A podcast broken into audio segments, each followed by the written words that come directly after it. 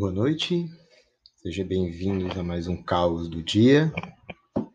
E hoje nós vamos ler um texto, um poema da Marina Colassante, presente no livro Fino Sangue. O nome do poema é Se Cárcere Não For. Como dizer prisões a esses espaços se o cárcere não for o corpo humano? As correntes pendentes das arcadas, as escadas, as represas de luz contendo as sombras.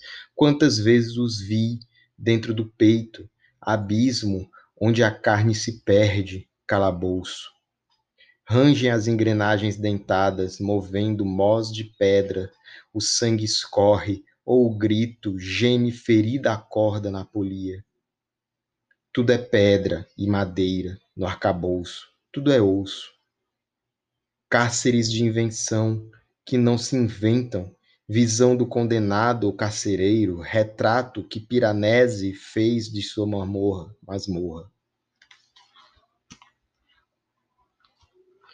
Texto muito, muito denso, né, da Marina Colassante, como nós podemos perceber, né, uma coisa que mexe muito, fala muito com a questão da, da da, do aprisionamento, da aprisionar-se, do que seria um cárcere, né, do que seria uma, uma, uma, uma prisão, né, o que seria isso, né? E aí, de repente, me vem na cabeça, por exemplo, Cruz e Souza, né?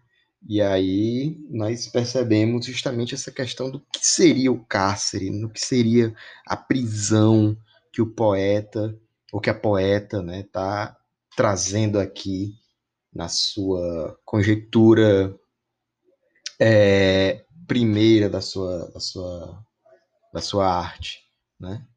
Então é, é um tipo de texto bem, bem enfático com relação a esse tipo de temática. E com isso, causa do dia de hoje. Muito obrigado e até a próxima.